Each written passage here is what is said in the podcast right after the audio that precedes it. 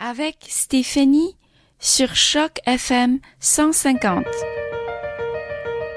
S'il existait une recette au bonheur, nous serions certainement moins nombreux à le chercher si éperdument tout au long de notre vie. Et comme en toute chose, c'est la rareté qui crée la valeur.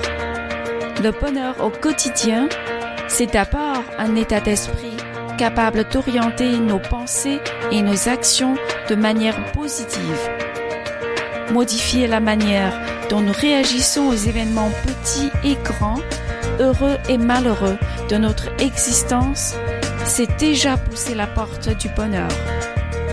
Pour trouver le bonheur et la vraie joie de vivre, il convient donc de commencer par un travail sur soi, par une compréhension de la manière dont nous nous comportons avec nous-mêmes et les autres, dont nous sommes capables ou non de créer du dynamisme autour de nous.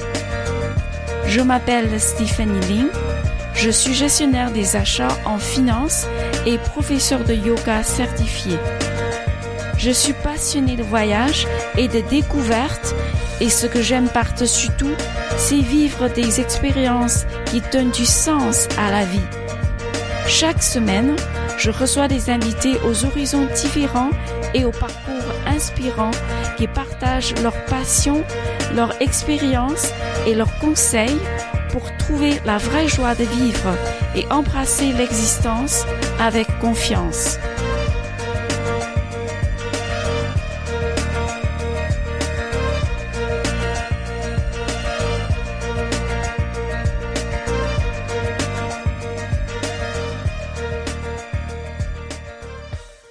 Aujourd'hui, j'ai le plaisir de recevoir mon invité Dominique Maillot, directeur des ressources humaines chez Bombardier. Il est aussi vice-président du Club canadien de Toronto pour la saison 2017 et 18 et président du comité organisateur des prix Relève Théo dont il est le concepteur. Il est le président fondateur de Québec Alumni, regroupement des diplômés des universités québécoises à Toronto. Il a également siégé au conseil d'administration de Francophonie en Fête. Dominique, bonjour. Merci d'avoir répondu à mon invitation. Euh, merci beaucoup. Merci euh, à vous pour l'invitation. Alors, Dominique, pourquoi, pourquoi tu fais ce que tu fais aujourd'hui? Euh, tu me parles en termes de profession. Oui, c'est exact. Ah, c'est un peu, c'est une longue histoire.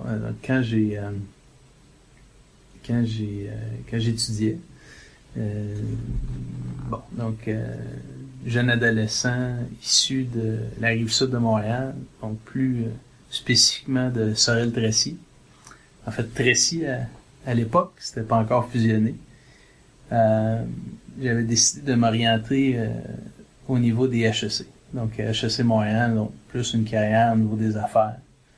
Je me disais qu'un diplôme en affaires, en fait, j'hésitais entre la politique, le droit et les affaires je trouvais que les affaires, c'était peut-être le, le champ qui était le plus large puis qui m'offrait une plus grande flexibilité, une plus grande diversité. Et euh, les HEC, en fait, HEC Montréal avait un parcours qui était assez unique à l'époque.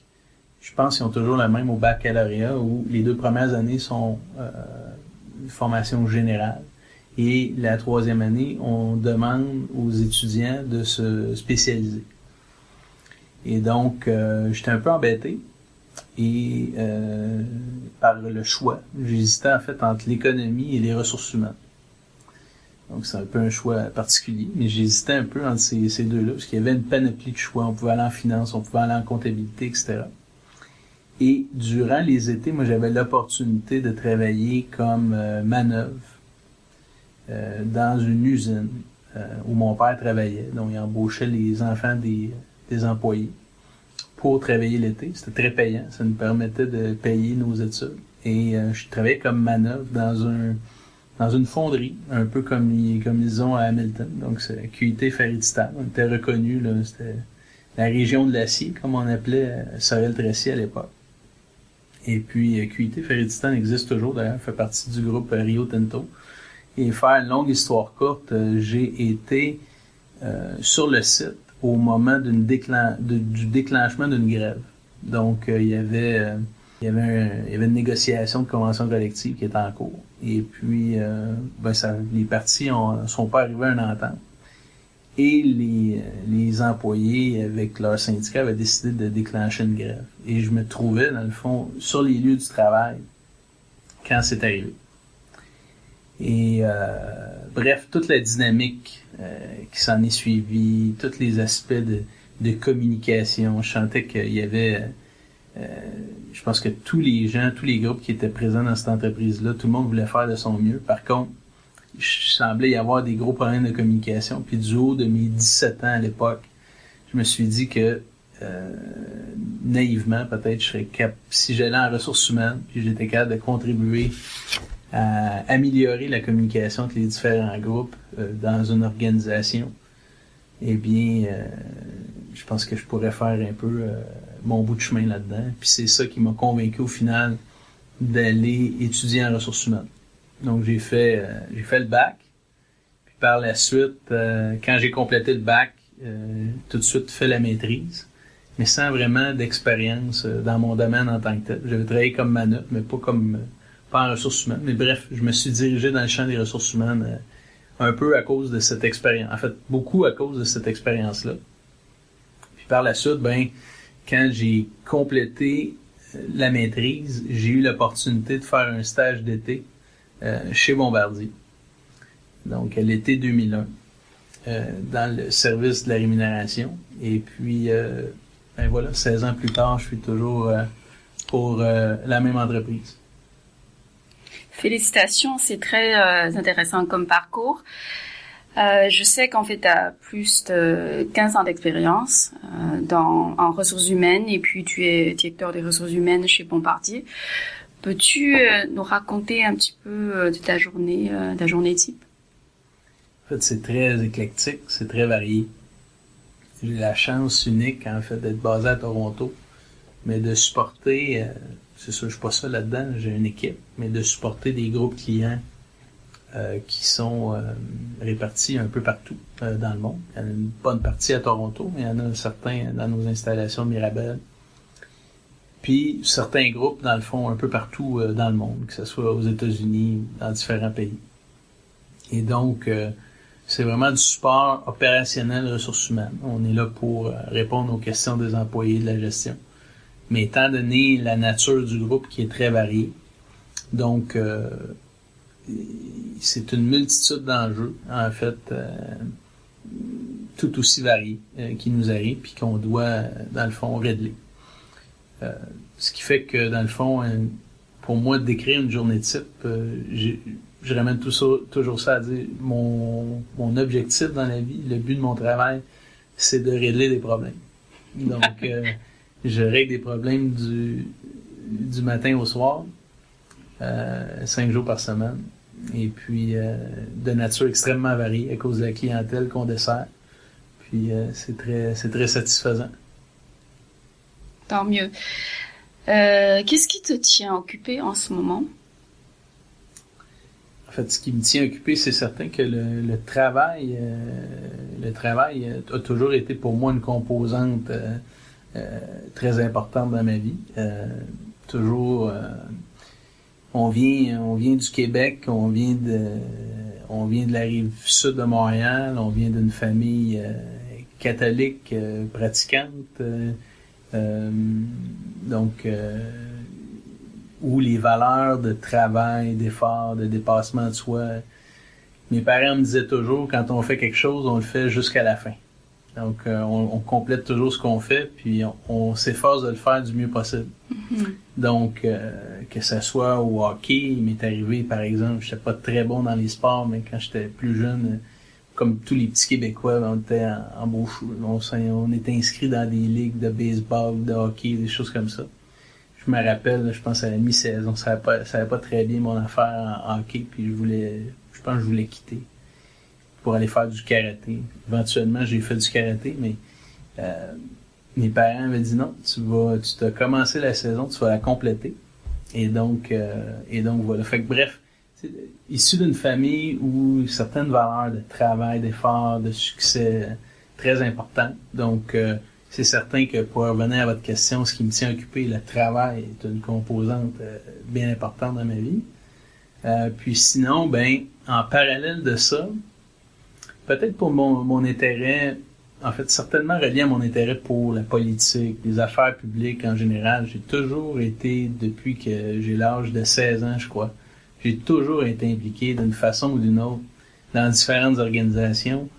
Euh, et là, depuis que je suis à Toronto, ça va faire quatre ans, euh, j'ai décidé de concentrer mon implication euh, plus auprès de la communauté francophone.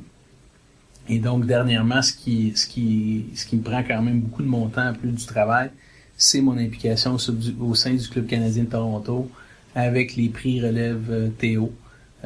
première édition qui va avoir lieu le 26 avril 2018. Donc, je travaille euh, d'arrache-pied avec une équipe de plus d'une dizaine de bénévoles à réaliser la première édition des prix Relève Théo. Oui, ça c'est le projet qu'effectivement vous avez mis en place, mais c'est quoi ton pourquoi?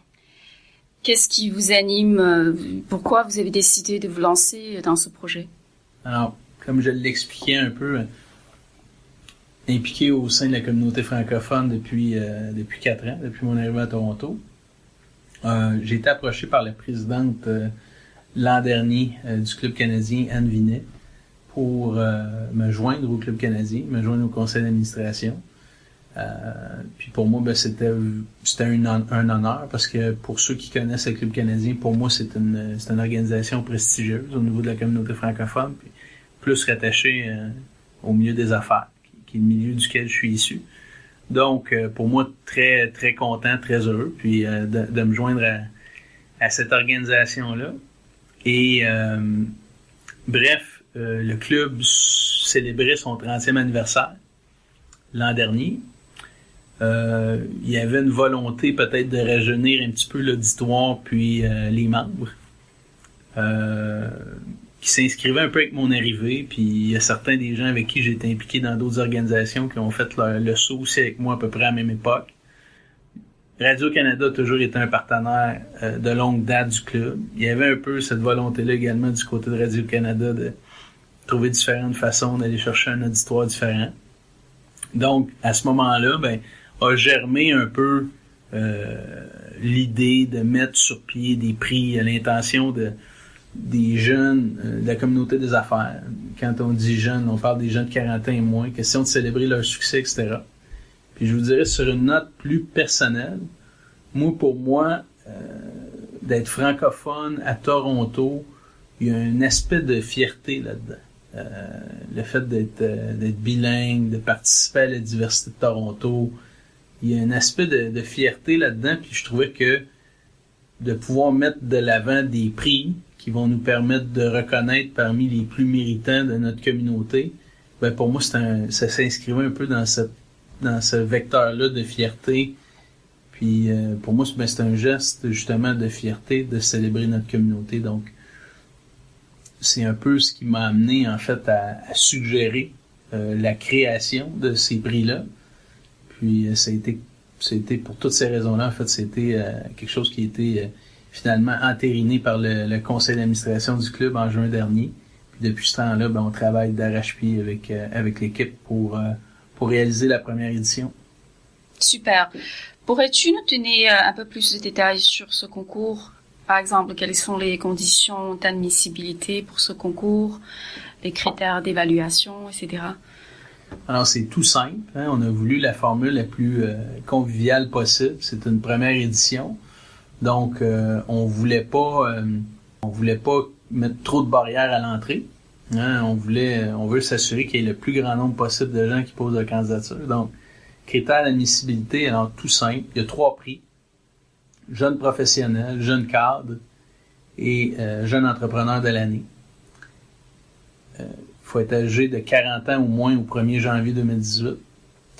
Il faut être un jeune cadre, un jeune professionnel ou un jeune entrepreneur qui travaillent ou résident dans le Grand, dans le Grand Toronto, le GTA, et il faut parler français. Donc, euh, et la raison, c'est tout simple, c'est que les gens vont avoir éventuellement à présenter leur candidature à un jury. Euh, ils doivent soumettre leur candidature euh, en français. ils vont devoir défendre leur candidature devant le jury en français. Puis éventuellement, ben, pour ceux qui seront choisis comme finalistes et gagnants éventuellement, donc il y aura des portraits qui seront euh, filmés par, euh, préparés par Radio-Canada. Et euh, le tout va avoir lieu en français. Donc, ce, sont essentiellement les prix, les catégories, puis les critères d'admissibilité.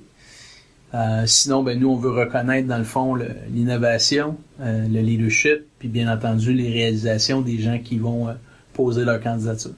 Mm À date d'échéance pour déposer la candidature? Oui, très bonne question. Alors, le site est déjà en ligne. Le site est en ligne depuis le 9 novembre 2017, euh, la date où on a fait la conférence de presse de lancement. Puis les gens ont jusqu'au 28 février 2018 pour poser leur candidature. Durant le mois de mars, le jury va délibérer. Notre intention, c'est d'annoncer les finalistes. Il y aura trois finalistes pour chacun des prix euh, à la fin du mois de mars et on va célébrer dans le fond les gagnants dans le cadre d'un grand gala. Je peux déjà euh, vous annoncer la date. Ça va avoir lieu le 26 avril 2018. Ça va avoir lieu dans l'atrium de Radio-Canada. Euh, donc 26 avril 2018 dans l'atrium de Radio-Canada. Les billets sont d'ailleurs déjà en vente. On parle de 75 dollars par personne. Donc c'est certains pourraient dire c'est c'est euh, un peu dispendieux. Ceci étant dit, c'est dans une formule qui est bas ouvert euh, donc avec une formule dansante. Donc on a voulu une formule jeune, à l'image des gens qu'on va célébrer. Et puis, euh, bref, c'est ça. Ok, tu as mentionné qu'il y a un site web pour euh, pour pour ce concours-là. Est-ce que ce site-là où on peut trouver en fait toutes les informations sur sur le Tout à fait. On a un site web qui présente dans le fond le détail des prix, qui présente les détails de la soirée. On peut dans le fond appliquer, poser sa candidature directement mhm. euh, via le site? web. Le site web, c'est le www.relèveteo.ca. Merci à Dominique d'avoir partagé son parcours professionnel avec nous. Dans le prochain épisode, il me rejoindra pour nous parler de son expérience à Toronto et nous donnera quelques conseils pratiques sur la gestion de la carrière et la vie en général. Comme on dit, la joie emplit le cœur lorsqu'on a rencontré la certitude que la vie n'est pas un chemin qui va vers rien. Alors, à l'action. Bonne journée.